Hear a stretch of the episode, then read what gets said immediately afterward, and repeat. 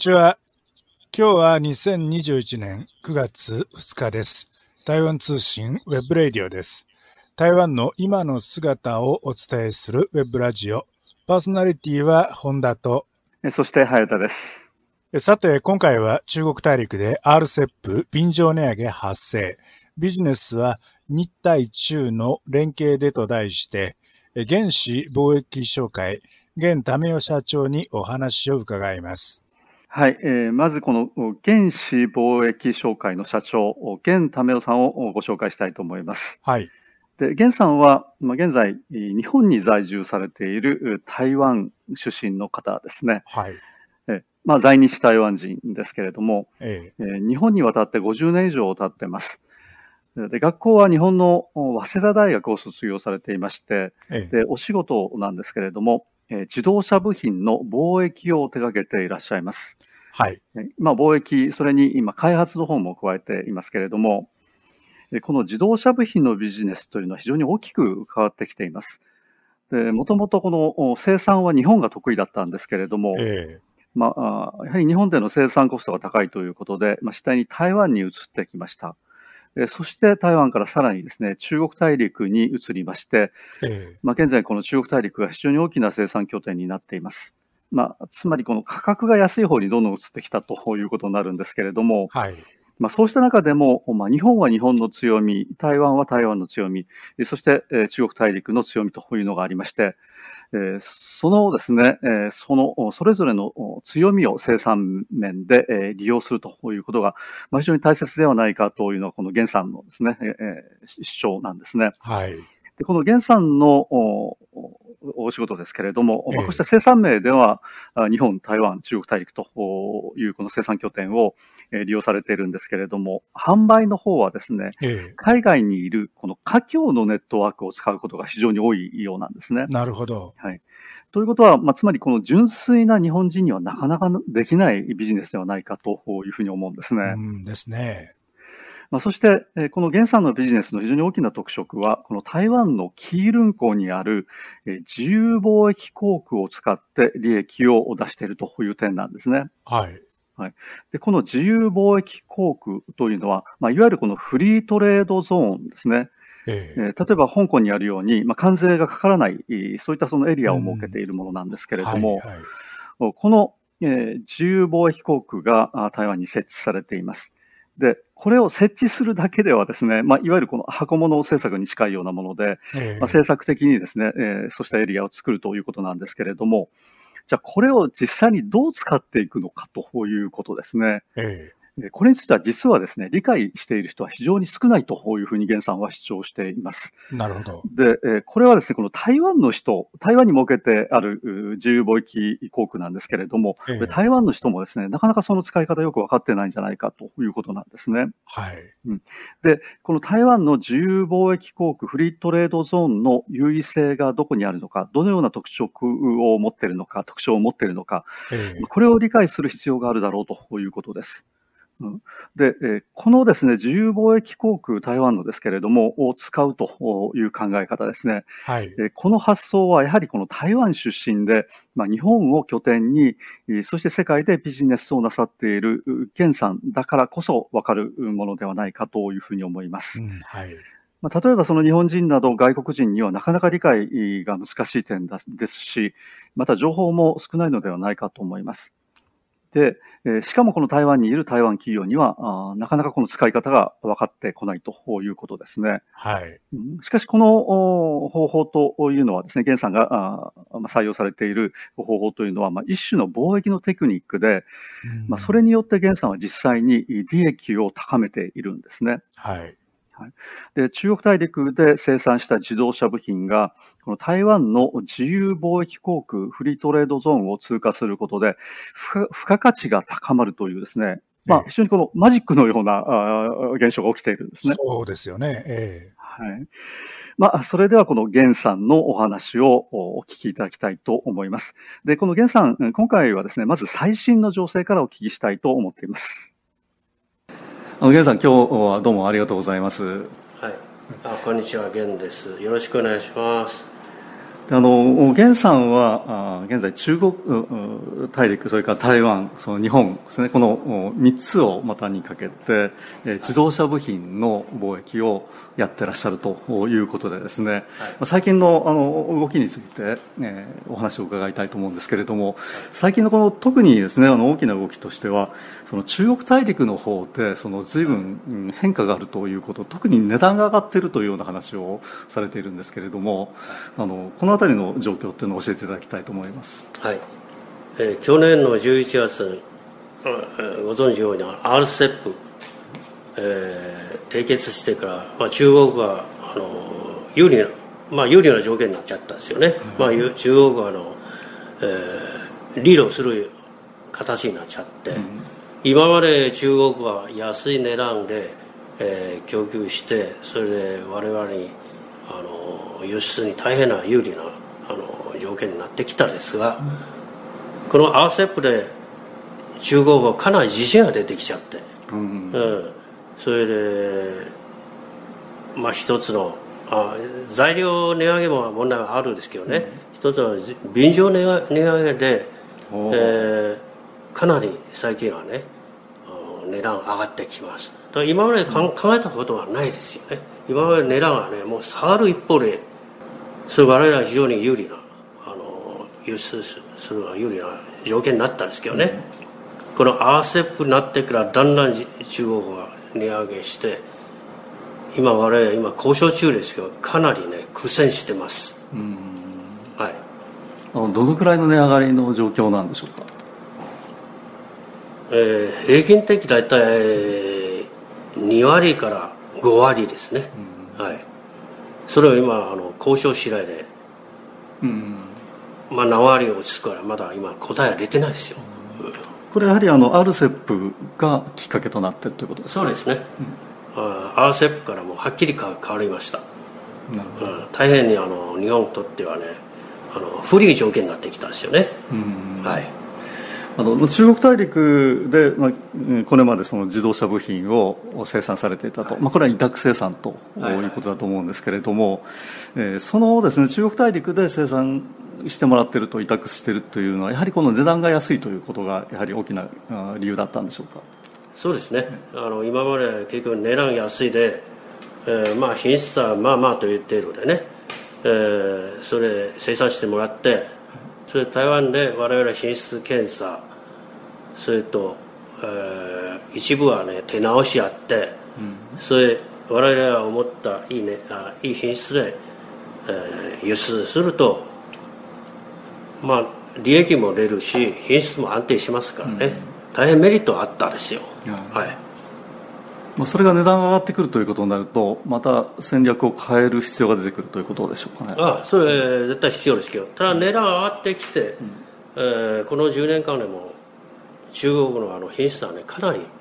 アップしてるんですよね、うん、うん、まあ、その点はあの今度戦略としては台湾で、えー、品質の、えー、管理とか品質の改良はそういうテーマはねだいぶあの省いてきてそれだいぶあのコストはね台湾のコストは安くなるんですよ、うん、うん、まあ今度そういうメリットがありましてまあ値段どのぐらい上がるかそれ今一番キーポイントのところですけどね、うん、うん、はい。あの現在源さんがあ、ま、なさってらっしゃる自動車部品の貿易というのは、はい。まあ、主にこの日本で開発をして、はい、えー、そして生産は、まあ、中国大陸それから台湾ですね、はい、この2つで、えー、生産を行ってそれを、まあ、世界にそうですね、各地に販売するという貿易なさってらっしゃいますけれども、現在のところその中国大陸での生産と台湾での生産の、まあ、役割分担といいますかね。これどのような状況になってますか、はい、あの2000年までは、ね、台湾の生産の比率は多かったですよ、2000年以降からだんだん中国の比率が多くて、うん、えー、現時点では大体73の比率ですね。中国は70%は中国で生産して、それ台湾30%あの要するに中国でできない品物を台湾で生産してるんですよね。はい、うん、その中国でできない品物っていうのはどういうものですか？例えば我々はこれ連想部品やってるんですけどね、はいはい、えー、電装部員なら今あの私車は結構センサー使ってるもの多いですよね、うんうん、これセンサーはあの台湾はかなり研究してあいいもの新しいものを作ってるんですよね、うん、まだ中国はセンサーはまだあの途上国と考えてください、えー、途上国で、えー、ものまだ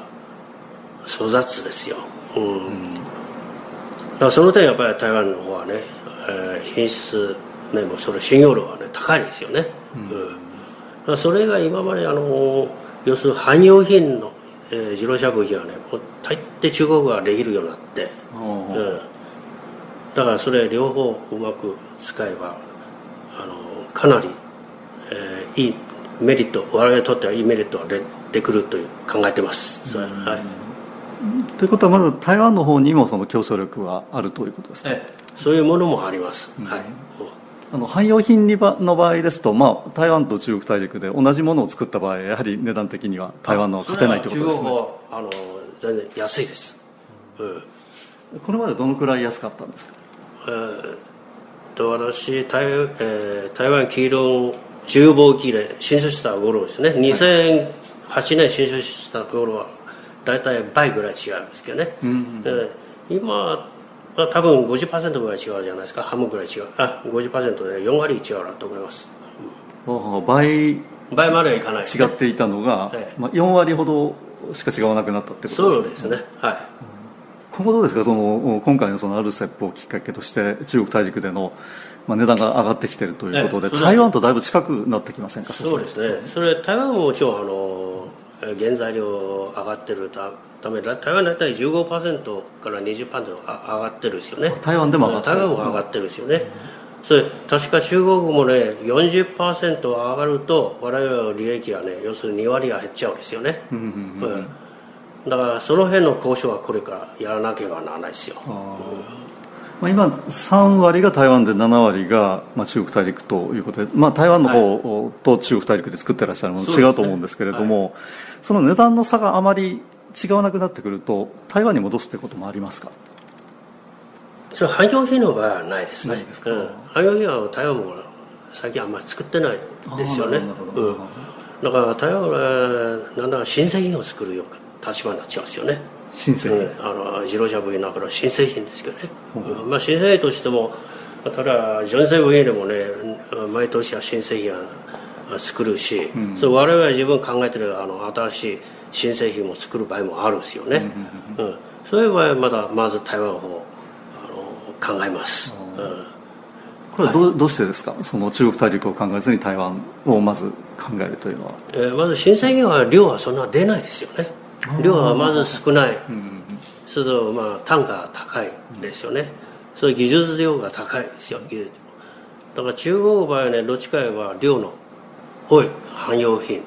を主力として生産すると比較的値段はね台湾とはさ大きくついちゃうんですよね、はい。その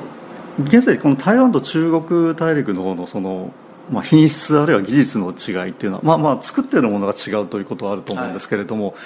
あのまあ、以前に比べて中国大陸の方も非常にこの品質が良くなっているというふうなお話だったんですけれども、どのくらいまで迫ってきてますか台湾に対して？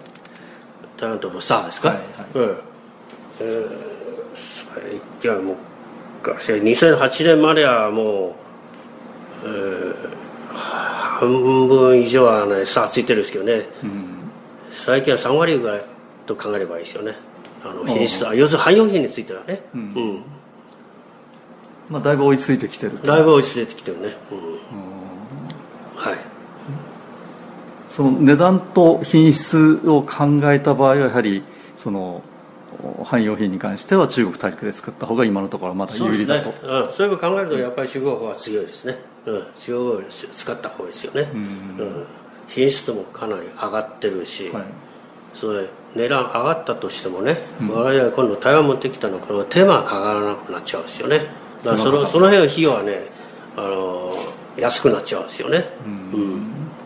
はい。まあ、その辺を計算しながらあどの辺りのメリットが一番メリットがあるのかということで、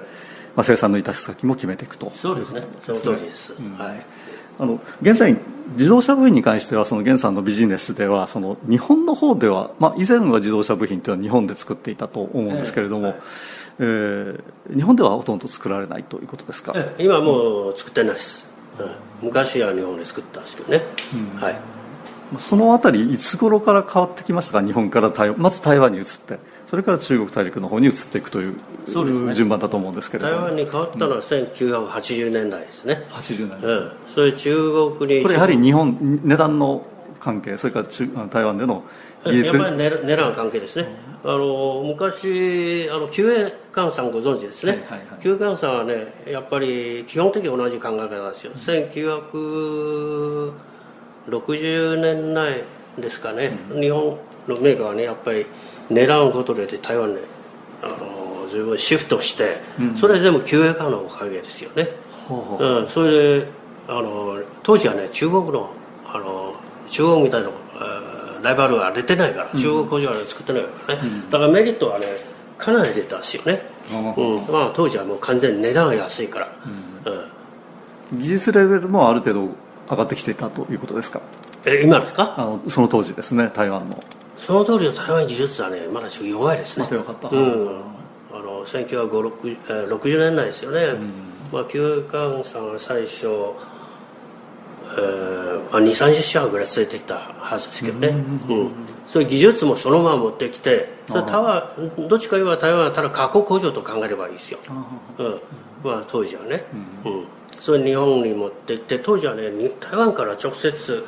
第三国に輸出することはないと思います。あの自由貿易国ってないですかね、うん、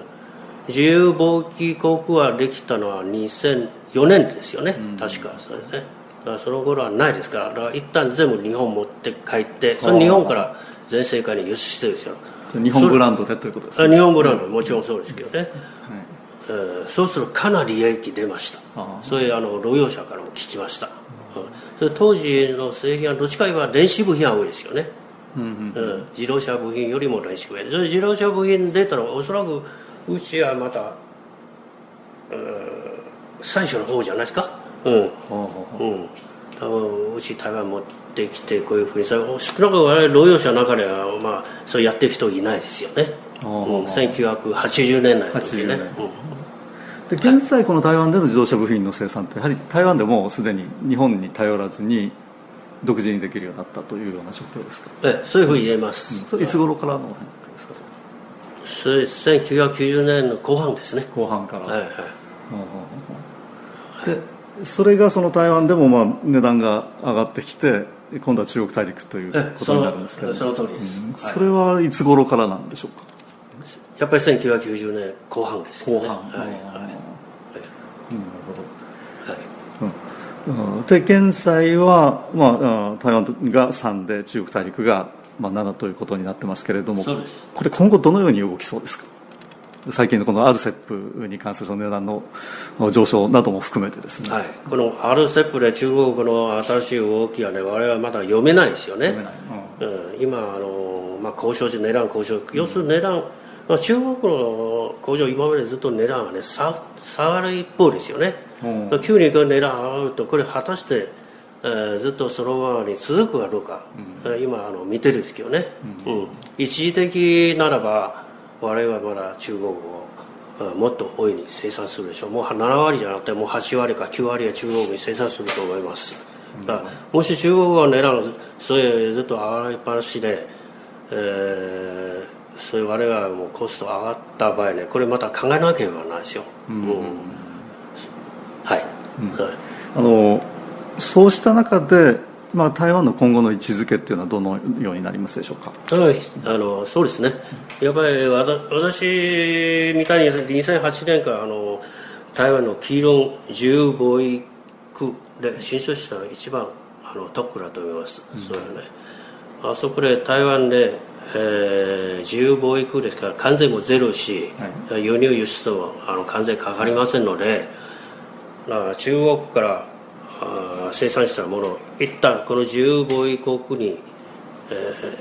ー、あそこで集約してそ台湾の生産物と一緒あそこで世界,、えー、世界で輸出すれば少なくとも台湾出向からえー、台湾ブランドじゃなくて、台湾から船積みす、えー、した後この BL であるんですよね。それ台湾から例えばペルー、えー、殻を向けとすればお客さんから見れば価値はね、えー、中国から直接に、えー、船積みするよりも少なくとも今とこう2割から4割はね値段が上がるはずですよ、うん、そういうメリットはあるんです。これなぜ上がるんでしょうか？そこのところの仕組みが非常に難しいと思うんですけれども、ね、これなかなか笑いじゃないと分かんないですけどね、えー、やっぱり中国製今まで何十年やってる先生からバイバイヤーから見たこれイメージはね、うん、非常に悪いですよ。そういった今もそうですけどね。だから中国製品になると要するに安いしか考えてないですよ。だから中国から直接船積みするともう値段は安く戦われてしまうんですよ、うん、だから台湾はちょうど中国と日本の間の価格なんですよね、うん、そう台湾から船積みと自然的にお客さん見た感じのその印象はね全然中国から船積みするよりも全然いいですよ、うん、うん、これも今後もまだ続きます。これ、うん、こういう考えたら変わらないと思います。それは。い。その中国大陸での品質も上がってきているということになるとこれがあの台湾のそのメリットっていうのが少なくなってくるっていうのは時間の問題と考えられませんか？台湾メリットはまあ少しは影響するけど私はあの思思わないですけどね、うん。まあ、まず先話したように中国に対してのこのイメージはやっぱり消えないとこれ永遠続くですけど、うん、うん。それまだ中国のね今までこれあの海外に対してこれ印象非常に悪いのが要するに、えー、偽物を作るのはね非常に流行ってるんですよね。特に自動車部品もそうですよね。もう私使ってる、えー、作ったのこの昔の現ブランドでもね海外でも結構偽物は多いですよね、それ全部中国から来てるんですよ、特にインドネシア。もう現ブランドの偽物はどっちか本物よりもはるかに多いですよ、うん、だからその辺のイメージもう世界中でみんな知ってるですからだから中国ものはもう安いのも決まってるんですよ、はい、ということであればその、まあ、中国大陸もですね今後もう少もっと改善していかなければ、まあ、今回その RCEP で便乗値上げ的に